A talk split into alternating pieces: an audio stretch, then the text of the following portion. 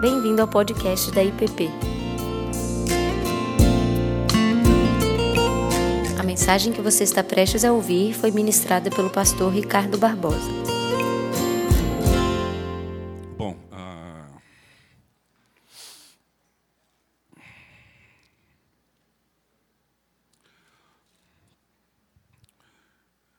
eu, o Davi já já começou a, a trabalhar nesses nessas últimas semanas, nesse período que eu estive fora, com esses temas, eu acho que fiquei só na primeira e segunda aula, e nós estamos procurando nesse, nessa, nessa classe refletir sobre as contribuições da reforma e a nossa experiência espiritual.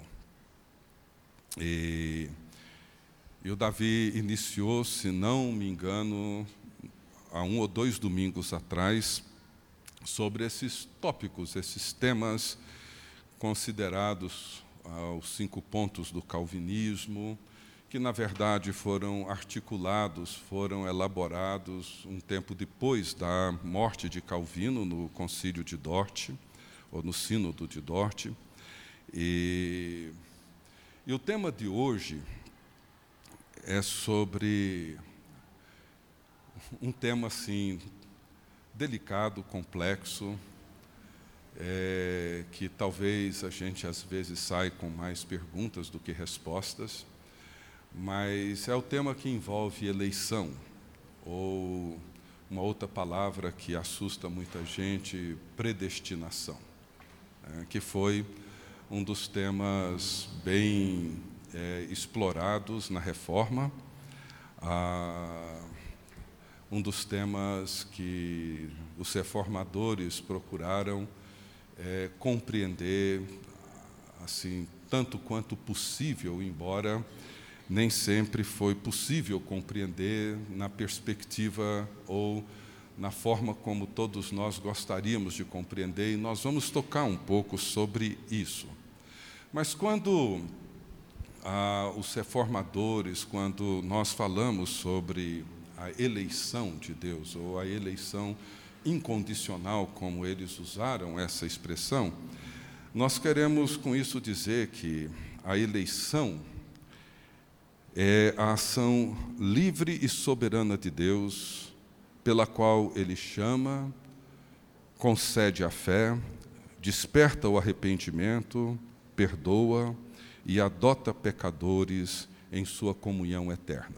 Isso aqui foi um conceito que eu elaborei assim, é, da maneira mais simples possível, para nos ajudar a entender. Ou seja, é a ação livre e soberana de Deus, pela qual Ele chama, Ele concede a fé, o dom da fé, Ele desperta o arrependimento, Ele perdoa, adota pecadores em Sua comunhão eterna.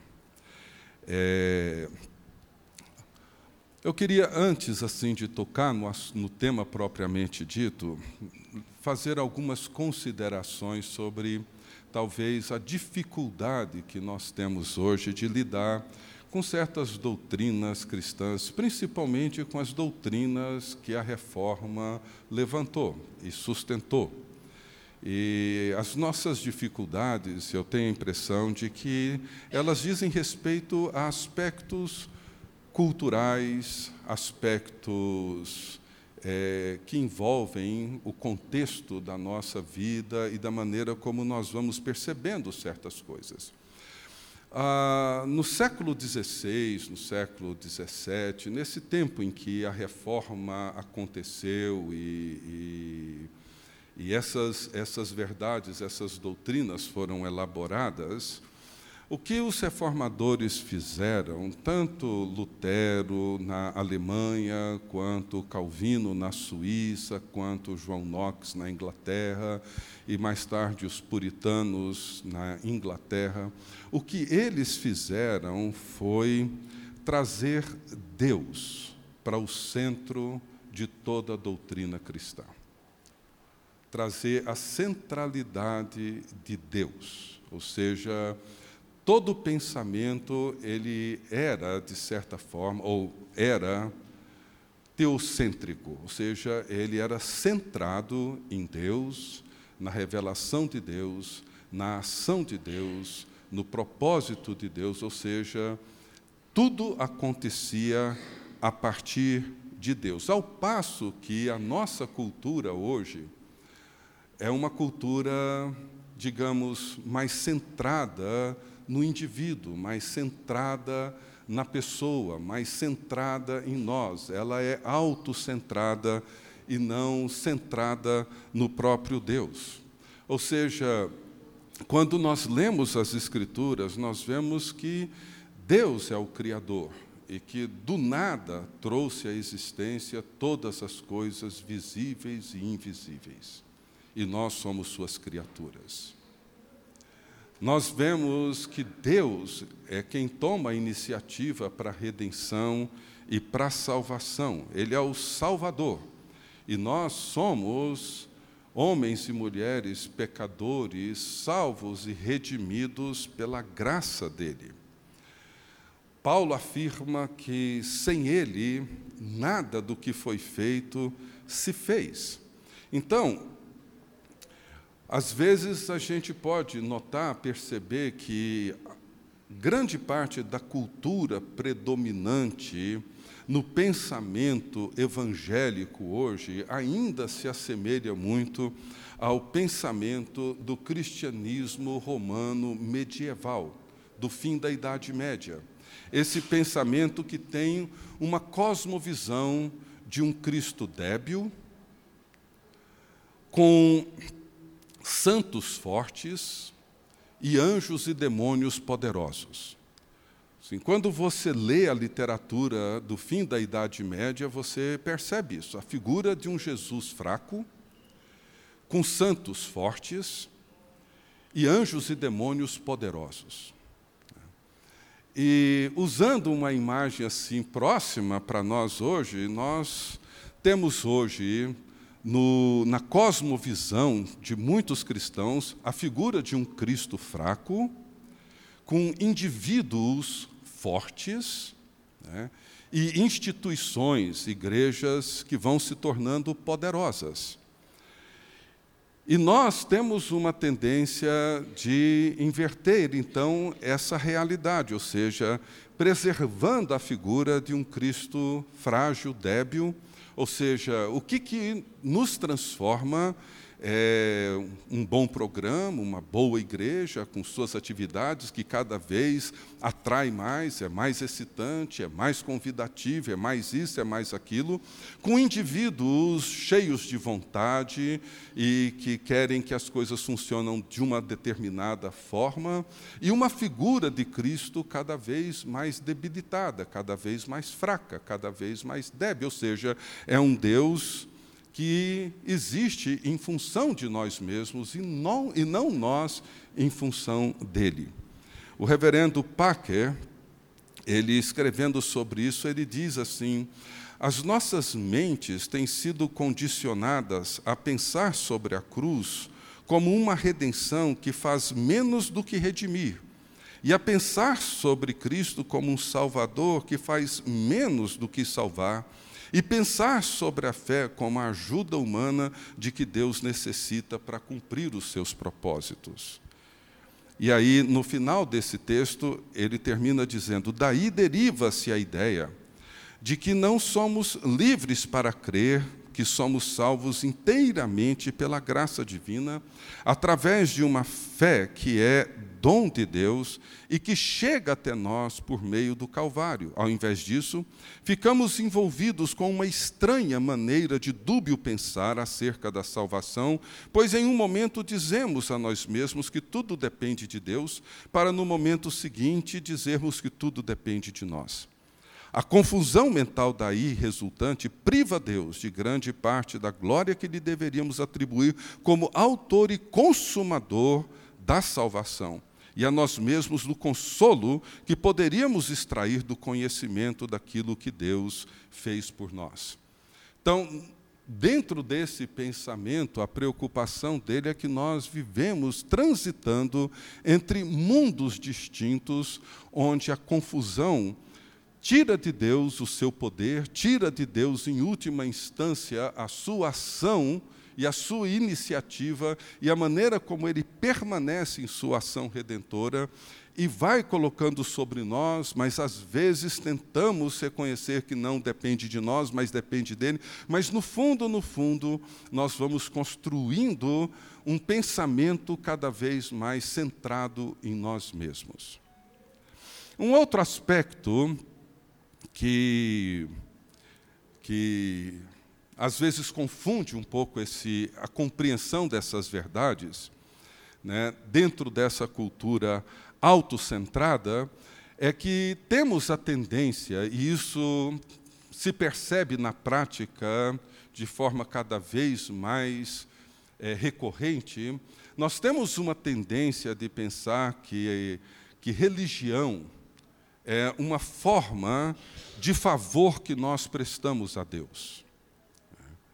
Ah, de um Deus que encontra-se ao nosso dispor para nos abençoar em nossas necessidades, e em troca disso nós podemos oferecer, podemos dar a Ele algum tipo de retorno, seja do nosso tempo, seja dos nossos dons, nós damos alguma coisa em retorno a Ele, mas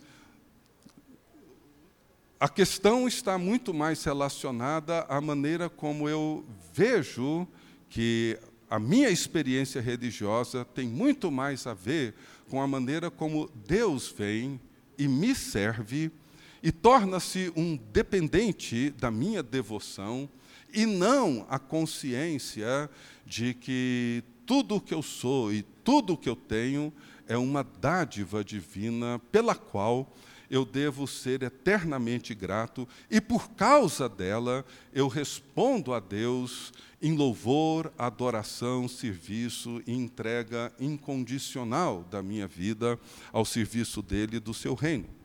Citando mais uma vez o, o reverendo Packer, que eu admiro muito pela sua coerência, pela sua consistência, respondendo a uma pergunta numa entrevista que foi feita a ele. A pergunta foi: Você crê que os evangélicos modernos perderam seu domínio do evangelho bíblico?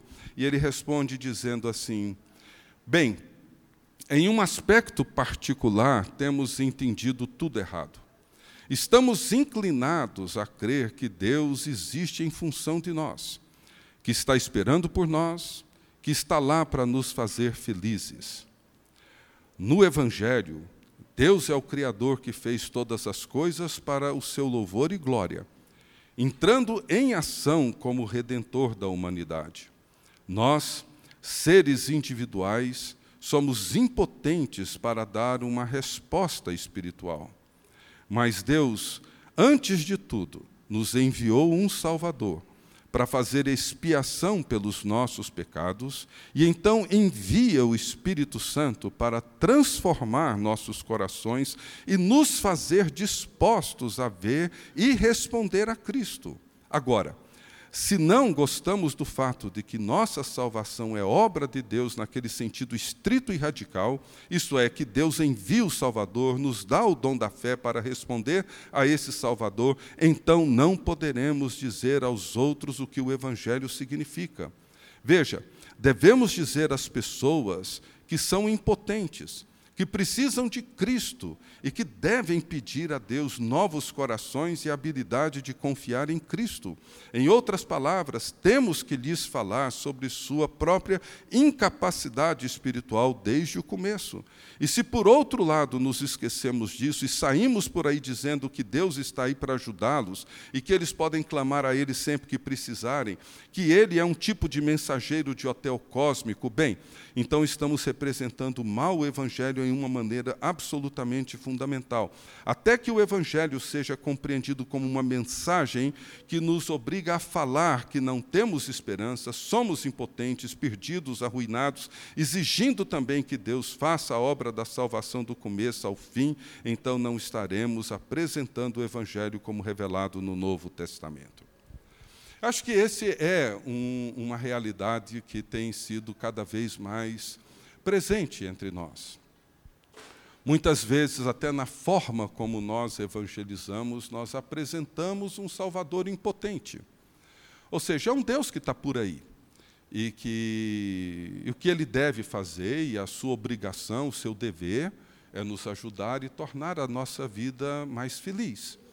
Mas não é isso que a Bíblia fala. A Bíblia fala de um Deus que é o Criador, de um Deus que é o Redentor, de um Deus que toma iniciativa na criação e na redenção, que nós somos suas criaturas e que por por causa da queda e do pecado, nós nos tornamos separados da glória de Deus, separados do propósito de Deus, nos tornamos pessoas que viraram as costas para isso. Podemos até ter inclinações religiosas, podemos até ter certos instintos religiosos, mas nada disso é suficiente. Então Deus vem ao nosso encontro por meio de Jesus Cristo, dá a nós o dom da fé para crer nele, respondemos a esse dom em obediência, em submissão, em adoração e em louvor, e tudo isso é dádiva de Deus a nós. Essa é a natureza do Evangelho. Um outro aspecto que, para mim, é muito importante na medida em que nós meditamos nesses temas, envolvendo essa essa realidade da revelação bíblica que envolve o chamado de Deus, é que nós lidamos com muita dificuldade com o mistério que envolve a fé e a revelação de Deus. Aquilo que não pode ser explicado dentro de uma lógica humana, uma lógica nossa. São coisas que podemos entender até um certo ponto, mas não conseguimos estabelecer sempre uma relação de causa e efeito ou uma relação lógica entre essas revelações bíblicas. Na, no Evangelho de Mateus, no capítulo 11, é um texto muito significativo sobre isso, porque, lendo ah, dos versos 20 em diante, Jesus, uh, Mateus relata assim, uh, Mateus 11, começando no verso 20. Passou então Jesus a entrepar as cidades nas quais ele operara numerosos milagres, pelo fato de não se terem arrependido. Ai de ti, Corazim, ai de ti, Betsaida, porque se em Tiro e em Sidom se tivessem operado os milagres que em vós se fizeram, há muito que elas se teriam arrependido com pano de saco e cinza. E contudo vos digo, no dia do juízo haverá menos rigor para Tiro e Sidom do que para vós outros. Tu, Cafarnaum, elevar-te-ás porventura até o céu? Descerás até o inferno, porque se em Sodoma se tivesse operado os milagres que em ti se fizeram, teria ela permanecido até o dia de hoje. Digo-vos, porém, que menos vigor haverá no dia do juízo para com a terra de Sodoma do que para contigo. Veja, o que Jesus está dizendo é que em alguns lugares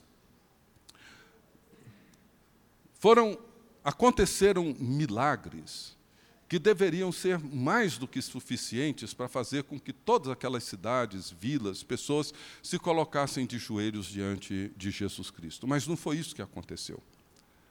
Ao passo que outras cidades, onde esses milagres não aconteceram, pessoas reconheceram Jesus Cristo de uma maneira extraordinária.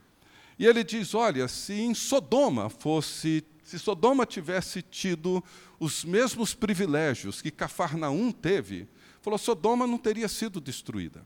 E Cafarnaum teve tantas oportunidades e mesmo assim permaneceu com o coração endurecido. E diante desse cenário, veja no verso 25 o que, que Mateus relata então. Ele diz assim: Por aquele tempo, exclamou Jesus: Graças te dou, ó Pai Senhor do céu e da terra, porque ocultastes estas coisas aos sábios instruídos e as revelastes aos pequeninos. Sim, ó Pai, porque assim foi do teu agrado. Veja, aconteceu alguma coisa que não se sustenta numa lógica.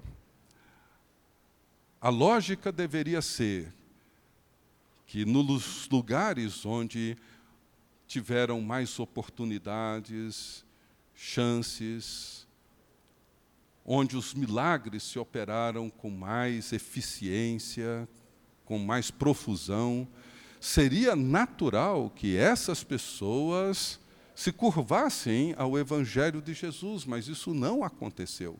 Ao passo que, noutros lugares onde nada disso aconteceu, as pessoas responderam ao Evangelho. Ou seja, o cenário fugia a qualquer lógica. E diz o texto que Jesus então ora, dizendo: Graças te dou, ó Pai, Senhor do céu e da terra porque ocultaste estas coisas aos sábios e entendidos e as revelastes aos pequeninos. Por quê? Jesus não responde. Ele apenas diz assim: porque assim foi do teu agrado. Ponto. Por que, que Deus fez assim? Não sabemos. Isso é um mistério. Se alguém me perguntar por que, que eu fui salvo por Jesus Cristo e não A ou B, que talvez conviveram lado a lado comigo, não sei. Não sei. Não foi porque eu tomei essa decisão e eles não tomaram. Podemos até responder assim. É uma resposta razoavelmente mais simples para nós. Mas o que nós vemos nas Escrituras é que aquele que o Pai leva e entrega a Jesus Cristo, esses permanecerão em Jesus Cristo. Por quê? Não sei. Não sei. Então, nós temos uma dificuldade, eu tenho uma dificuldade de lidar com essa realidade que envolve esses mistérios de Deus, que envolvem os propósitos de Deus, que envolvem porque as coisas acontecem assim e não assado. E talvez, ou melhor dizendo, a atitude correta ou a melhor atitude deveria ser essa oração de Jesus, porque assim foi do teu agrado e uma oração de gratidão. Graças te dou, ó Pai, Senhor do céu e da terra. Porque é assim que o Senhor fez, esse é o teu propósito, é assim que te agrada. Louvado seja o teu nome. Um outro aspecto que eu queria destacar é que hoje o nosso contexto social, político, econômico, tecnológico, ele influencia enormemente o nosso jeito de pensar, é claro. É, por exemplo, se nós olharmos para os puritanos na Inglaterra no século XVI, XVII, eles não tinham dificuldade para entender conceitos como soberania absoluta de Deus, ou conceitos como eleição porque eles viviam numa monarquia absoluta, onde o monarca ele detinha um direito divino sobre a vida e sobre a morte dos seus súditos. Portanto, para um povo que viveu na Inglaterra do século XVI, do século XVII, vivendo essa monarquia absoluta, a ideia de alguém que governa com poderes absolutos era uma ideia bastante natural, que podia decidir quem faria isso ou quem faria aquilo outro. Nós hoje vivemos num mundo democrático, onde valorizamos as liberdades individuais, os direitos individuais, onde somos homens e mulheres que pensam por conta própria e têm o direito de pensar e viver de acordo com aquilo que pensam. Isso tem se tornado cada vez mais forte, cada vez mais presente na nossa cultura. Então, é muito difícil para nós entendermos conceitos como soberania divina. conceitos como eleição, conceitos que envolvem o propósito de Deus que ele estabeleceu desde antes da criação do mundo. E de um Deus que segue realizando os seus propósitos por toda a eternidade. É muito difícil para nós entendermos e aceitarmos dentro da nossa cultura, onde valorizamos tanto as nossas próprias escolhas, os nossos próprios pensamentos, o destino que nós mesmos traçamos para a nossa vida, o nosso direito de decidir como vamos viver e de que forma iremos viver, a nossa tendência é trazer para o centro de nós mesmos todos esses conceitos e não reconhecer aquilo que vem e que procede do próprio Deus. Então, isso muda a nossa cosmovisão de uma maneira impressionante. Né? A viver num ambiente onde o monarca tem o poder, o direito divino de determinar o que deve ser e como deve ser sobre a vida de todos os seus súditos, não seria difícil entender e reconhecer e aceitar a soberania amorosa de um Deus criador e redentor. Mas isso não é tão simples para nós hoje. Nós enfrentamos muita dificuldade com isso. E por fim, nessas, nessa análise assim da nossa cultura e das nossas dificuldades hoje, é claro que juntando tudo isso, o que nós vemos hoje é que nós somos uma cultura individualista, narcisista, que torna tudo isso ainda mais confuso para nós. Por exemplo, nós temos uma cultura hoje onde nós nos vemos merecedores. Nós somos pessoas, homens e mulheres, criados numa cultura onde nós temos direitos, muitos direitos.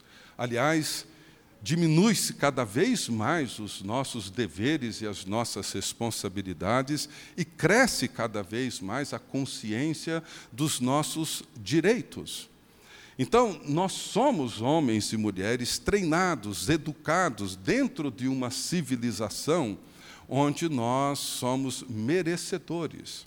Um dia, um amigo meu me levantou uma pergunta que me fez parar para pensar. Ele me perguntou o seguinte: o amor de Deus é incondicional. E, bom, geralmente uma pergunta assim, a gente fica com receio de dar uma resposta assim de pronto, porque o cara depois vem te dar uma rasteira. Então eu enrolei um pouco a resposta para ver onde ele queria chegar. Mas, na verdade, o que ele quis conversar e debater um pouco, é que essa expressão incondicional em relação ao amor de Deus, ela não aparece em lugar nenhum nas Escrituras. A Bíblia não usa essa expressão. Mas é uma expressão que ganhou um espaço enorme na nossa cultura cristã. E se Deus abomina o pecado, e se a ira de Deus se revela do céu contra toda impiedade, o amor de Deus não é incondicional. Não pode ser. Se for incondicional, ele deixa de ser amor. Podemos falar de uma graça incondicional no sentido de que ela não impõe, não requer, não exige condições para a nossa salvação. Mas pensar num amor incondicional é desqualificar a natureza do amor divino, da sua justiça, do caráter divino, conforme revelado nas Escrituras.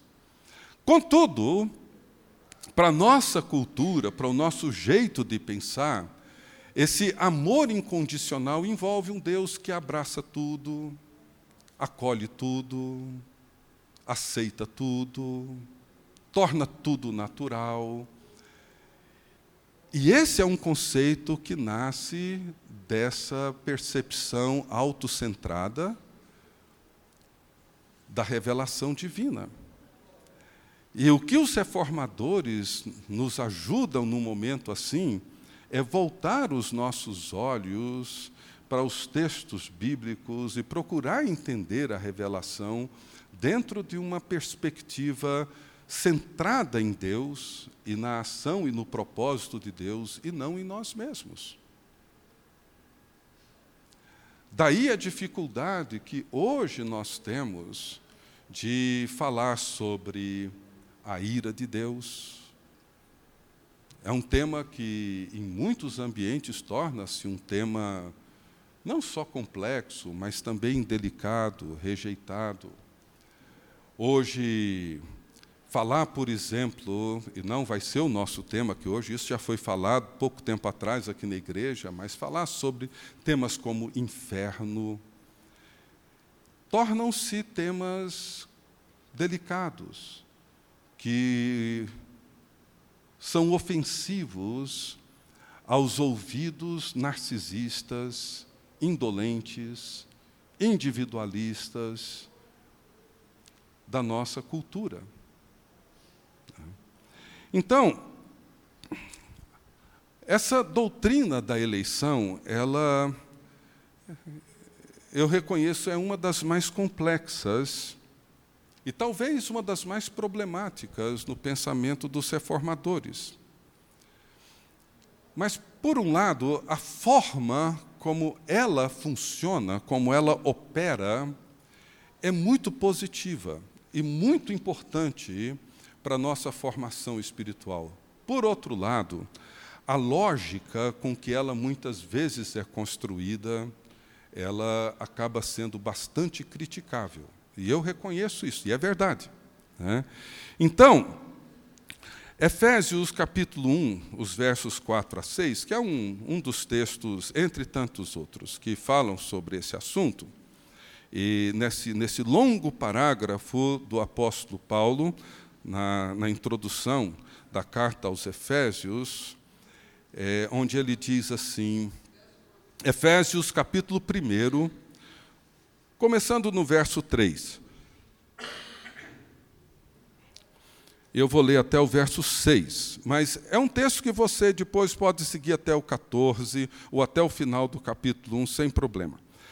Mas veja como Paulo introduz a carta aos Efésios. Ele diz assim: Bendito o Deus e Pai de nosso Senhor Jesus Cristo, que nos tem abençoado com toda sorte de bênção espiritual nas regiões celestiais em Cristo, assim como nos escolheu nele antes da fundação do mundo para sermos santos e irrepreensíveis perante ele, e em amor nos predestinou para ele para a adoção de filhos por meio de Jesus Cristo, segundo o beneplácito de sua vontade, para o louvor da glória de Sua graça que Ele nos concedeu gratuitamente no amado. Veja, nos escolheu nele antes da fundação do mundo, nos predestinou para Ele para a adoção de filhos por meio de Jesus Cristo.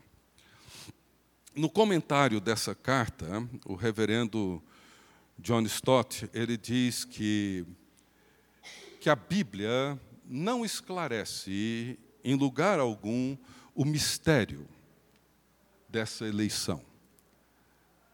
Ela deve ser vista, diz o reverendo Stott, como uma revelação divina e não como uma especulação humana.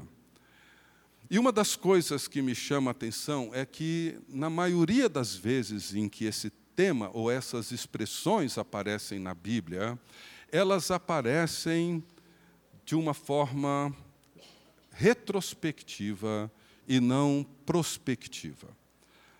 Muitas vezes a nossa confusão, os debates que se dão, é no esforço de olhar para essa doutrina prospectivamente. Ah, como é que vai ser? Quem é? Quem não é? Como que não? Mas ele olha retrospectivamente e, de certa forma, ele olha doxologicamente para essa doutrina. Assim, a palavra doxologia tem a ver com o louvor, com adoração, com gratidão, com expressão de louvor.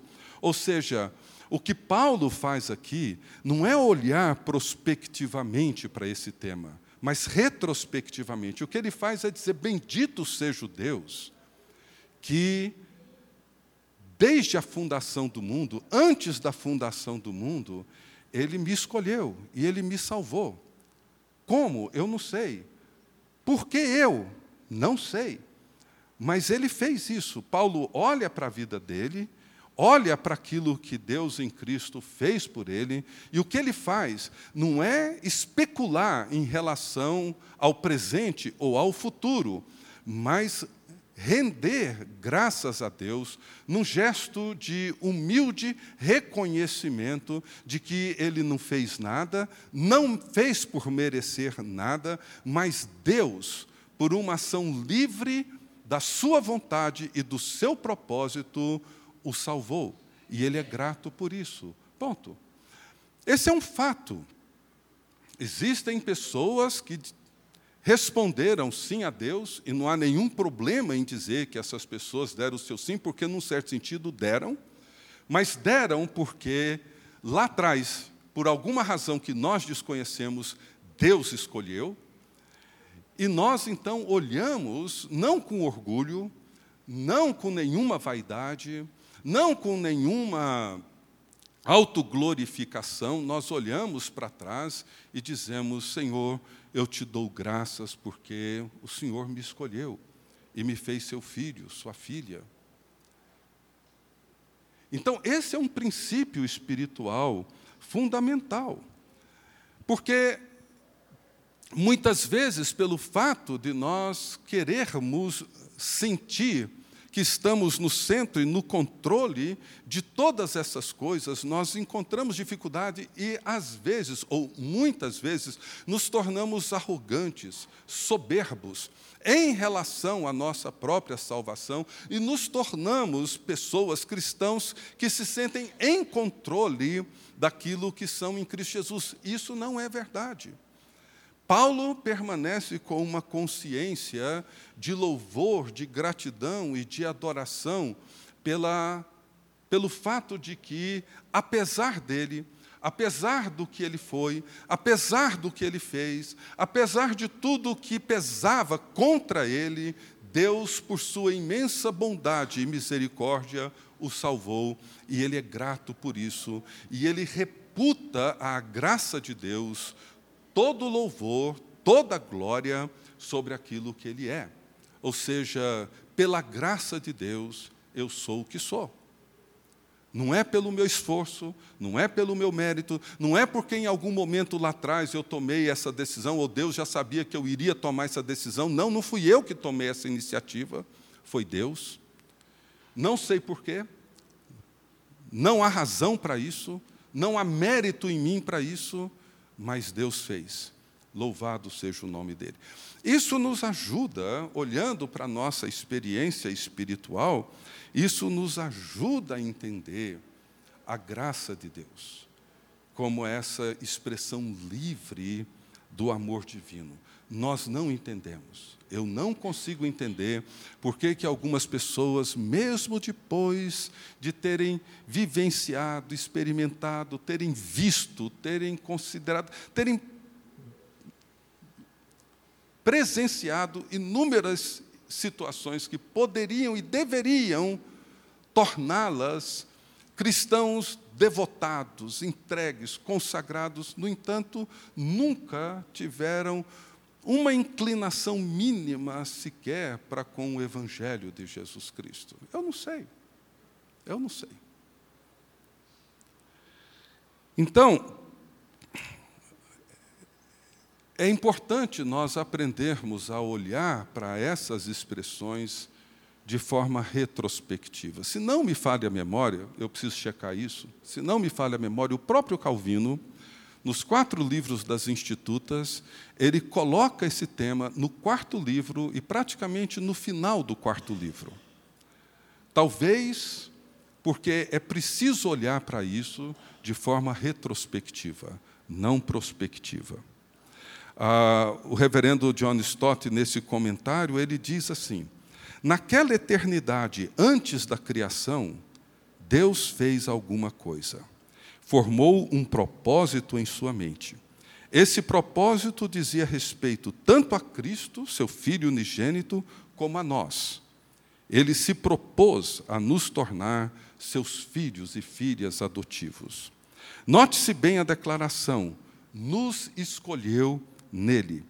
A posição dos pronomes é enfática. Deus colocou a nós e a Cristo juntos em sua mente. Resolveu tornar-nos, mesmo quando ainda não existíamos, seus próprios filhos através da obra redentora de Cristo, quer que ainda não fora realizada. Diante disso, uma outra coisa que ele afirma e que nos ajuda a entender os desdobramentos espirituais para essa doutrina é que, na exposição desse texto, quando Paulo diz nos escolheu para sermos santos e irrepreensíveis, o reverendo Stott ele diz que a única evidência da eleição é uma vida santa. A única evidência da eleição é uma vida santa. E isso é uma, uma percepção que Paulo lança, essa luz que Paulo lança sobre esse tema, que, que diminui, ou, de certa forma, aniquila toda a nossa pretensão especulativa em torno dessa doutrina e nos leva de volta a olhar para nós mesmos e perguntar para nós como é que nós respondemos a essa gloriosa verdade bíblica. O grande teólogo do Novo Testamento, o Dr. F. F. Bruce, ele, no seu comentário sobre Efésios, ele diz assim: o amor de Deus que nos, que nos predestina é recomendado mais por aqueles que levam vidas santas e semelhantes à de Cristo do que por aqueles cujas tentativas de desembaraçar o mistério terminam em disputas por questões irrelevantes de lógica. Noutras palavras, o que ele quer dizer é que muitas vezes nós estamos muito mais preocupados com os debates irrelevantes sobre a lógica do argumento do que sobre a condição que essa doutrina nos conduz a viver vidas santas e irrepreensíveis. Por quê? Porque quando eu entendo que aquilo que eu sou, ou que eu sou o que sou, exclusivamente pela graça de Deus, que se hoje eu estou incluído entre aqueles a quem Deus chamou e fez seu filho e sua família, eu devo isso a nenhum esforço meu, a nenhum mérito meu, a nenhuma decisão minha, eu devo isso exclusivamente, totalmente à bondade, à misericórdia e à graça de Jesus Cristo. Isso foi o que fez com que esses cristãos dos séculos XVI, XVII e em diante vivessem vidas tão tão entregues, tão devotadas, tão consagradas, tão dedicadas ao serviço de Jesus Cristo e ao seu reino, porque viam-se a si mesmos como pecadores, miseravelmente pecadores, e reconheciam que se alguma coisa boa poderia surgir nas suas vidas, era mérito de Jesus Cristo, nunca deles próprios. Então, toda a vida era dedicada assim. Uma coisa que me chama a atenção, e aqui eu vou terminando para a gente poder abrir o espaço para uma conversa.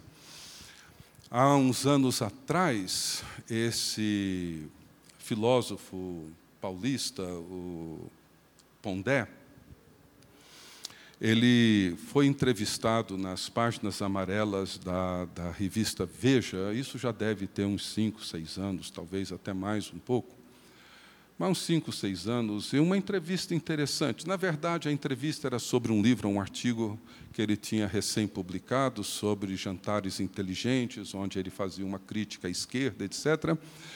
Mas, ah, no meio da, da matéria, eu não sei, não me lembro como fazem a transição para uma, uma conversa mais religiosa, E ele, e ele diz uma coisa acerca do cristianismo, embora na ocasião, não sei hoje, mas na ocasião, ele se declarava ateu.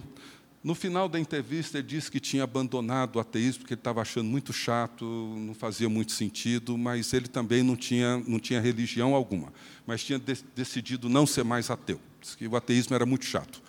E, e que tinha uma certa simpatia pela história do cristianismo.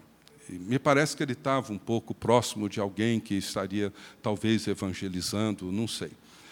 Mas ele diz assim: os cristãos têm dois conceitos que são de uma sofisticação. Veja, é um cara secularizado, não religioso, mas ele dizia assim: tem dois conceitos que os cristãos têm que são de uma sofisticação impressionante. O primeiro, veja só, é o conceito de pecado. E o segundo, o conceito de santidade. São dois conceitos que os cristãos têm. E ele faz uma comparação. Ele diz assim: enquanto algumas pessoas sempre consideram que pecadores são os outros, eles não são. E, portanto, o problema que há neles é culpa dos outros, nunca deles mesmos. Falou, essas pessoas tendem a permanecer infantilizadas a vida inteira, porque elas se vitimizam porque o problema nunca é delas, é sempre do outro. Ele falou: os cristãos, eles se veem pecadores. Ele falou: e quem que é o santo na tradição cristã? E aí ele usa a tradição católica. Ele falou: santo é aquele que, em algum momento depois que ele morre, a igreja o reconhece como um santo. Mas é aquela pessoa que a vida toda se viu como, uma, como um pecador e sempre buscando superar o seu pecado pela graça de Deus, para ir adquirindo a consciência de santidade. Ou seja, para ele o problema não são os outros, o problema é ele.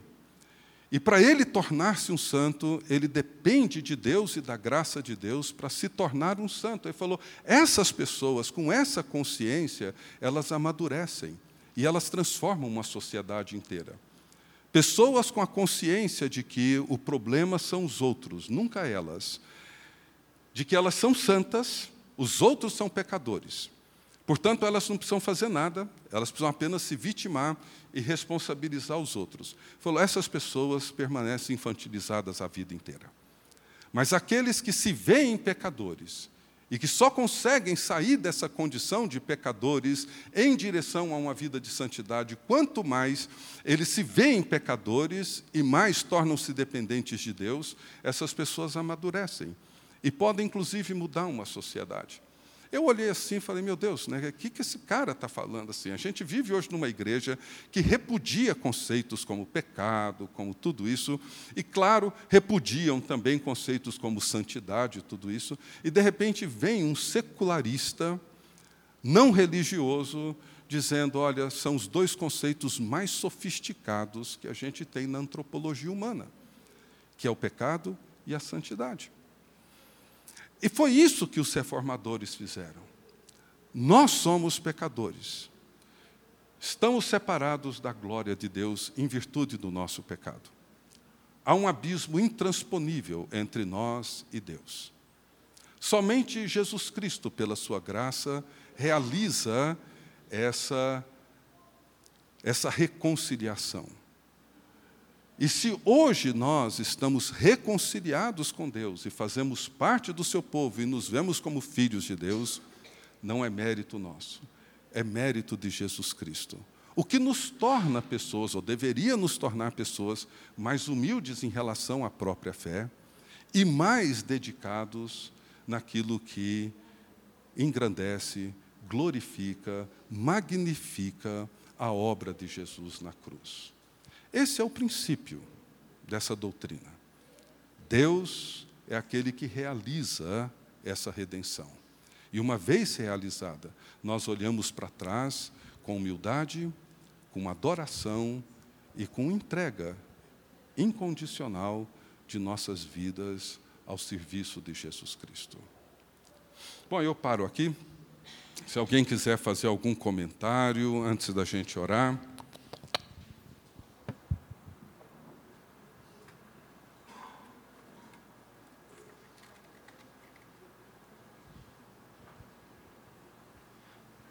Ricardo, eu tenho uma, uma preocupação em algumas afirmações uh, muito absolutas que a gente tende a fazer quando tenta delimitar doutrinas, uh, até mesmo porque é difícil você fazer isso em questões espirituais. Até no direito já é. Eu costumo dizer para meus alunos, quando tem questão de prova que está dizendo expressões como sempre, nunca, só, somente, normalmente está errado. 99% de chance estar errado, porque você tem sempre alguma exceção em tudo aquilo. E até mesmo no Solas, que a gente andou vendo, ah, se pegar alguns discursos e algumas frases dos reformadores, com exceção do, do Soli Dei Glória, Deu Glória, as outras todas é possível você encontrar algumas frases que excepcionam aquilo tudo. É, então, quando nós colocamos as coisas assim muito absolutas, eu tenho a mesma preocupação que você tem tido, né? eu gostei muito da, da sua abordagem, de buscar mostrar que nós nos colocamos muitas vezes de forma pretensiosa nas nossas afirmações, que quando nós colocamos de forma muito absoluta, no fundo a gente está fazendo coisas semelhantes a isso. E pior que isso, a gente pode até criar um discurso cruel. Ah, quando eu digo de uma forma muito simplista, que Deus então eliminou o livre-arbítrio, escolheu algumas pessoas para a salvação, e que todas as demais vão ser colocadas num espaço, em um lugar, no tempo e no espaço, para a eterna perdição, eu estou essencialmente dizendo que Deus destinou 90% da humanidade para sofrer eternamente.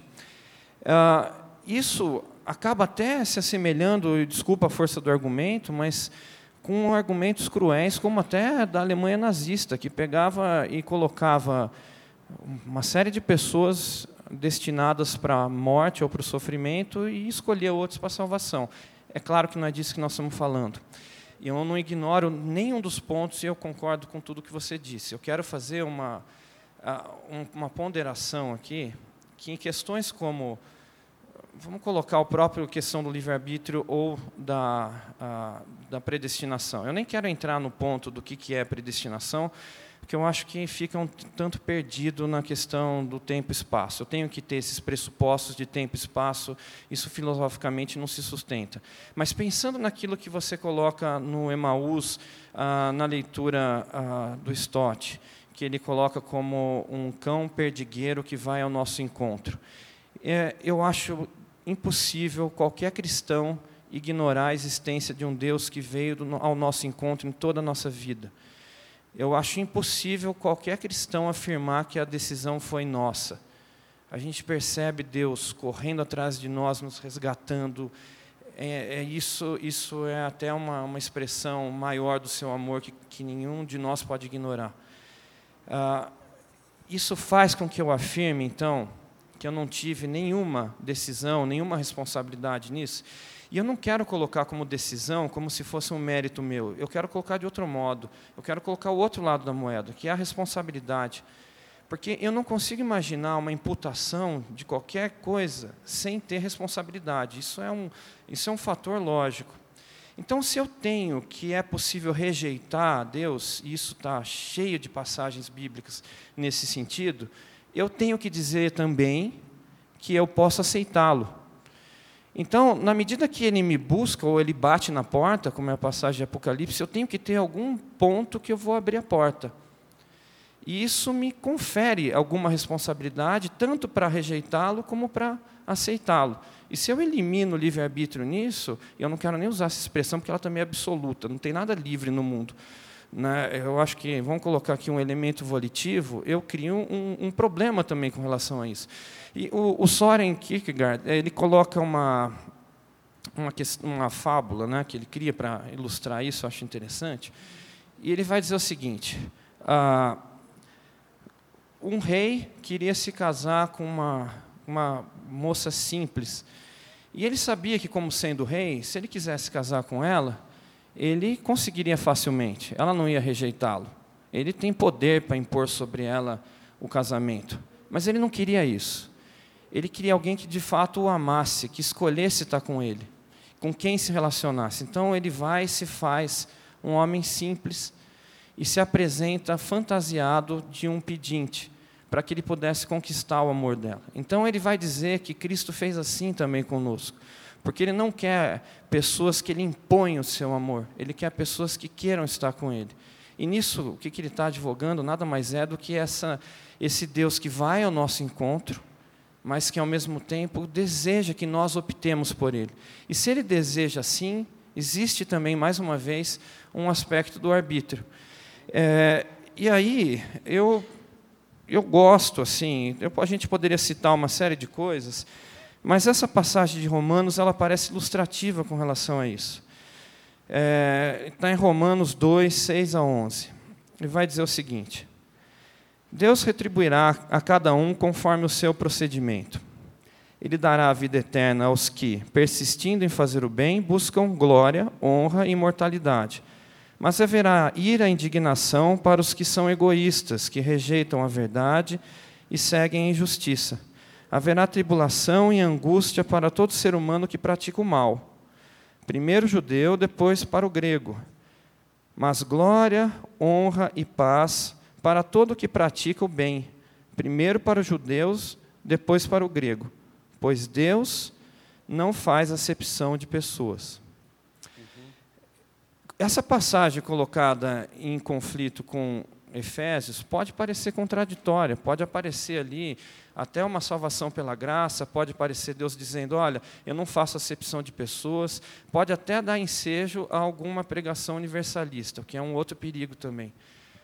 O que eu estou tentando dizer e o que eu gostaria de dizer é que eu prefiro pensar que há situações absolutas que eu posso crer, como dizer que Cristo salva e que eu posso pregá-lo e que por meio da fé dele há salvação o que eu não gostaria é de buscar, para mim, de uma forma pretensiosa, dizer quando ele condena, quando que não há salvação.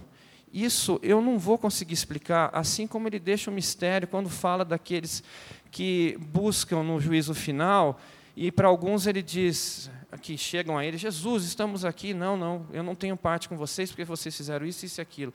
E outros que já estavam até desistindo, pô, então ele é o Senhor, então vou embora, e fala, venham, porque quando eu tive fome, vocês me deram de beber, quando tive sede, me deram de uh, fome, me deram de comer, de sede, me deram de beber, uh, nu, e assim uh, me desse de vestir, assim por diante.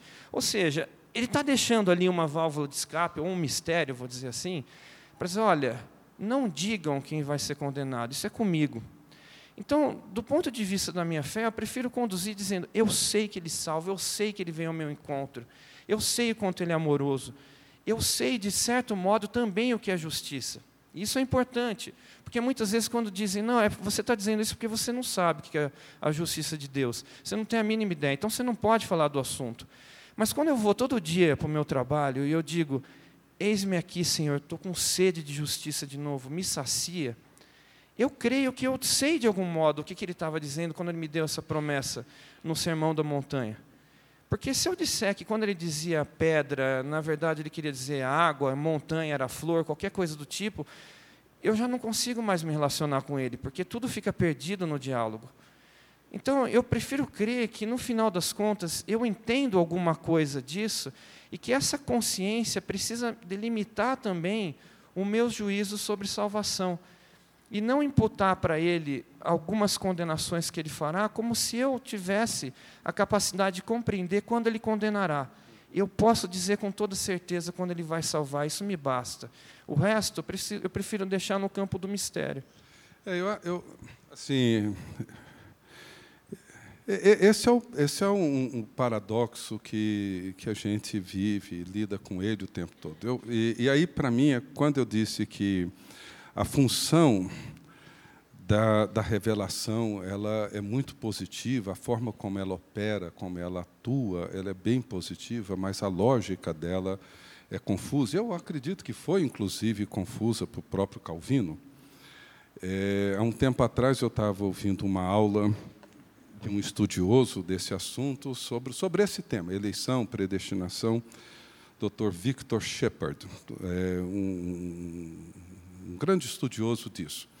E o que me chamou a atenção é que uma hora e vinte de aula ele fala sobre essa doutrina e o seu valor e essa isso tudo que você falou de que Deus salva, de que Ele vem ao nosso encontro, de que a salvação é dom da graça dele, etc, etc. Mas a segunda aula dele, que é uma hora e em torno de 20 minutos mais ou menos, ele fala, achei interessante o título dele, ele fala sobre as gloriosas inconsistências calvinistas. Né? E aí ele, ele pega temas da, das institutas e coloca ao lado de comentários bíblicos, pastorais, o que é sempre um problema para os teólogos, porque uma coisa é você elaborar um conceito sistemático, outra coisa é quando você vai trabalhar pastoralmente um texto bíblico. Então, nos textos bíblicos, algumas coisas ele aparentemente contradiz o que ele afirma nas institutas né? principalmente em relação a esse, digamos, paradoxo que você levantou, que envolve a questão da responsabilidade humana e envolve, por outro lado, a soberania divina. Então, tem um versículo que, para mim, ele é bem, ele é bem é, provocativo nesse sentido, que é uma, uma, uma afirmação de Jesus em relação a Judas, onde ele diz assim: Porque o filho do homem, na verdade, vai segundo o que está determinado, mas ai daquele por intermédio de quem ele está sendo traído.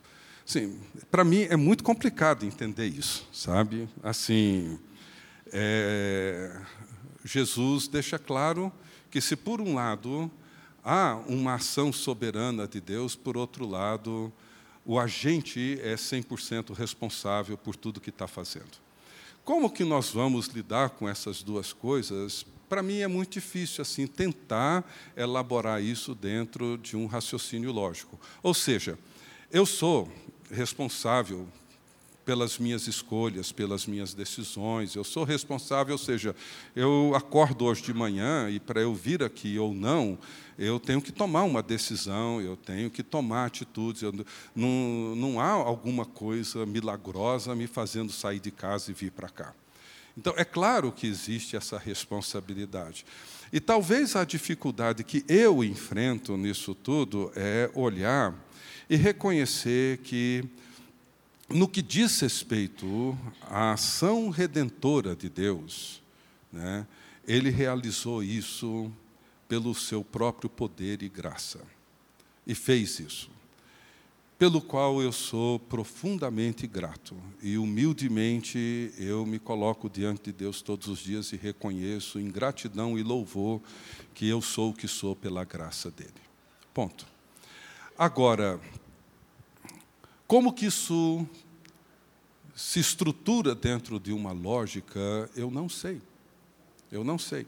Eu não nego que somos responsáveis, de forma alguma, Deus não nos criou como marionetes, mas eu, por outro lado, também reconheço que algumas escolhas eu não teria feito de mim por mim mesmo.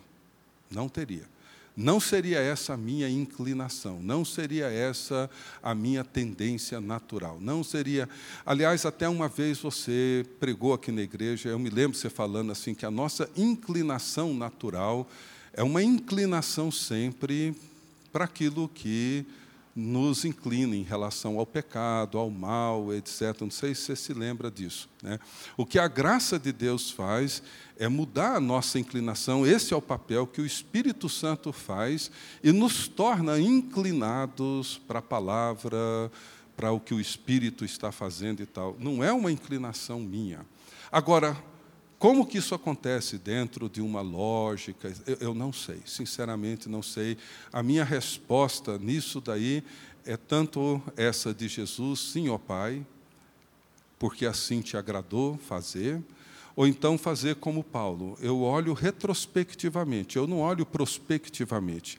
A minha especulação não é em torno, ah, mas Deus nos salvou, salvou. Não, não.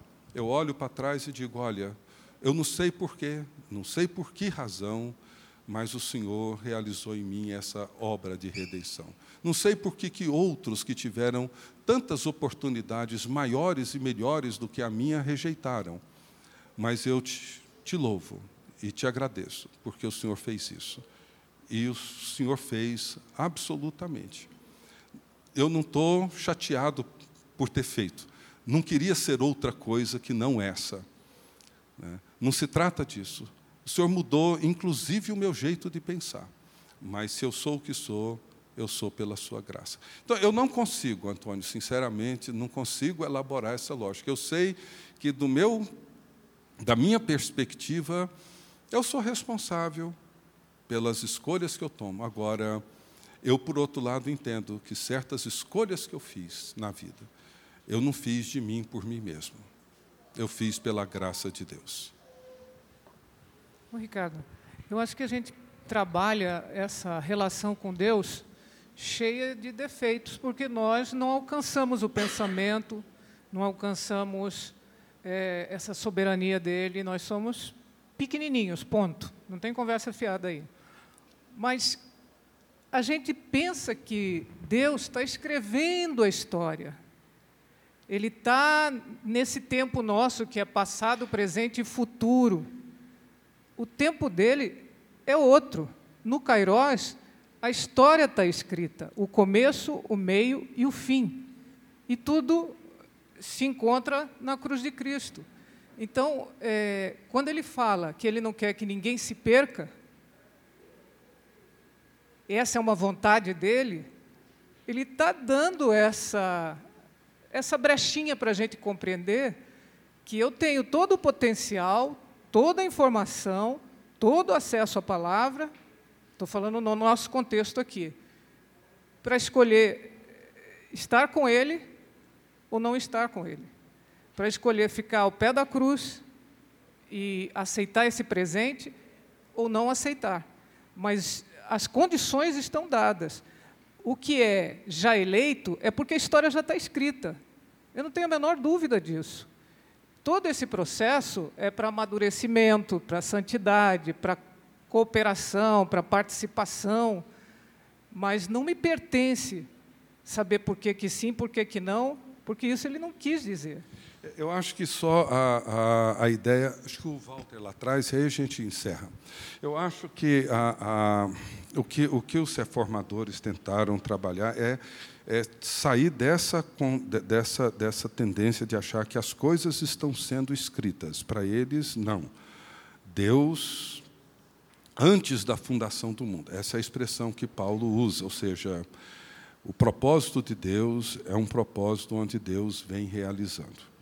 Ah, assim, isso que alguns desenvolveram até mais recentemente, como que se chamavam de teísmo aberto, etc., ou seja, a história está em construção, está sendo escrita e nós temos todo o poder de mudar e fazer a história. Ou seja, isso aí cria uma complicação muito maior, porque tira todo o sentido da profecia e todo o poder de Deus em determinar a sua própria história e ação redentora. Então, eu não sei, é assim, é, o princípio da, da eleição que a reforma traz, para mim, a grande contribuição, ou uma das grandes contribuições, além de entender a graça de Deus como sendo suficiente e poderosa para a redenção, e também entender que ninguém será indesculpável diante de Deus, ninguém será, ninguém vai dizer, ah, não, todo mundo vai reconhecer que a inclinação que escolheu, ou que optou, ou pela qual vive, é essa. Né?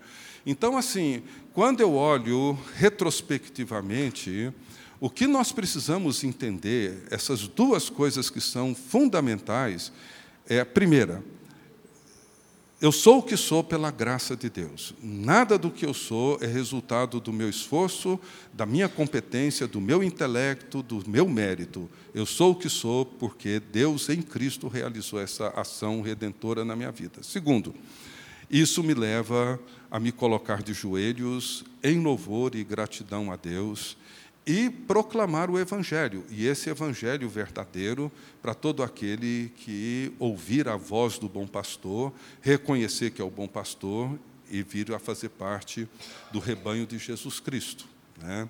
Então, assim, é, eu acho que uma, uma contribuição rica é isso né, que vocês estão colocando, é sair dessa, dessa, desse conceito de redenção centrado em nós, para um conceito de redenção centrado na cruz e na obra de Jesus Cristo e naquilo que Deus tem feito desde toda a eternidade. Né? Fala, Walter. Rapidinho. Ah, bom, muito, muito boa, muito linda a aula e as reflexões são profundas, é para a gente pensar a vida inteira. Ah, sobre o, que o, o, Antônio Carlos falou, né? Bom, Deus colocaria 90% das pessoas no inferno. Acho que a Bíblia não diz isso. Acho não, tenho certeza. E esse não é o foco, não é? Ah, o que é importante a gente perceber é o seguinte: a nossa inclinação, a nosso, o nosso estado espiritual, como humanidade, é, é o de caminhar para a destruição, para a aniquilação, para a ausência de Deus, porque, no fim das contas, somos todos pecadores. Essa, essa realidade do pecado é alguma coisa da qual nós não podemos fugir por nós mesmos. Não é? E, e essa, é, é, essa inclinação é que nos faz, é que, é que nos retira a possibilidade de ver a glória de Deus nessa criação maravilhosa, nessa realidade fantástica, na nossa própria consciência. Só o fato de podermos falar e ter consciência e tudo mais já era para a gente se ajoelhar aqui e agradecer a Deus. Então, o nosso caminho é o de perdição até que Cristo entre na nossa história. Então, eu só, na verdade, pedi a palavra para lembrar, porque eu lembrei que duas vezes, uh, muito tempo atrás, quando eu estava na faculdade, há mais de 20 anos, é, dois amigos em situações diferentes me perguntaram: Mas você acha que eu vou para o inferno? Porque eu era crente, né? como eu sou até hoje. E ele falou: Você vai para o céu e eu vou para o inferno? Eu falei assim: Olha, eu não sei. Como o próprio Antônio Carlos falou, assim, não posso dizer que você vai para o inferno. Aliás, eu espero que não. Eu espero que você vá para o céu. Né? Mas eu sei que eu iria para o inferno. Tenho consciência de que eu, sem Jesus Cristo, iria para o inferno. E aí ele falou: Puxa vida, é, mas é. Sem Jesus Cristo, eu vou para o inferno. E essa é a consciência cristã. Porque o nosso, por nós mesmos, pela nossa inclinação, pela nossa inteligência, pelo nosso esforço, pelo trapo de imundice que é a nossa justiça, nós vamos para o inferno. Tá? E essa é a pregação do Evangelho. Nós precisamos sim de arrependimento, precisamos sim da graça maravilhosa do Senhor. Por outro lado, eu sei como até o, o, Jonas, quando se deparou com Deus, com a, com a, situação em que Deus livrou Nínive, ele falou assim: Eu sabia que o Senhor é generoso e ia salvar todo mundo, ou ia salvar essa cidade, mais especificamente. Sim, Deus pode falar do jeito que Ele quiser, no último segundo, no último suspiro. A gente vê isso lá na cruz. O ladrão, sabe-se lá o que aquele homem tinha feito. Né? Tem um amigo que foi enfermeiro durante muito tempo, e ele falou assim: Nossa, eu vejo aqui no, no hospital Deus trabalhando intensamente, salvando pessoas no último segundo. Porque esse é o trabalho do Espírito Santo, salvar as pessoas. E a Bíblia diz que ninguém vai ser condenado uh, uh, sem, como, como, você falou, sem essa responsabilidade, e, e, e, e, cada um vai ser julgado de acordo com a luz que recebeu. Né? E até por essa consciência da luz que eu recebi, eu tinha plena convicção de que o meu caminho sem Jesus Cristo era o inferno. Então é basicamente isso. Obrigado. Passa só para qual é o seu nome? Marcos, eu sou o irmão do, do Walter.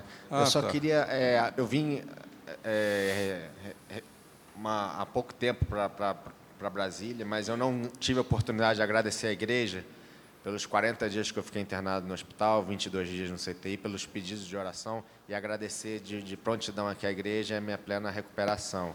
Agora, voltando ao assunto aqui, eu, eu é, só como o pastor falou que o Walter seria o último, mas eu vou só dar um adendo, é, que o importante, é muito importante o que o pastor Ricardo disse sobre a humildade. A humildade é muito importante, porque o cristão não pode ser soberbo, não pode ser prepotente, porque está salvo, porque está salvo, porque é, não, ele é superior a quem não crê em Jesus. Uhum, né? Muito pelo contrário, como as premissas que o, que o, o secularista citou, da, da compreensão do, do, do, do pecado, né? Uhum. nos deve fazer é, humildes diante dos outros e levar Exato. a pregação, o evangelho aos demais. Amém. Obrigado, Marcos. Vamos colocar de pé então, gente. Vamos orar.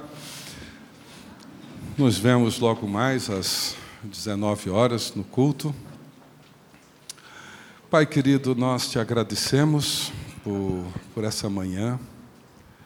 Te agradecemos por tão grande salvação que nos foi concedida graciosamente por Jesus Cristo, nosso Senhor. Nós que não tínhamos feito nada, não merecíamos nada, antes mesmo de virmos à existência, o Senhor já em Cristo realizava essa grande obra de redenção. Somos gratos a Deus. E pedimos que o Senhor nos ajude a compreender cada vez mais esse mistério. Certamente não o entenderemos completamente, mas queremos, ó Deus, reconhecê-lo tanto quanto possível.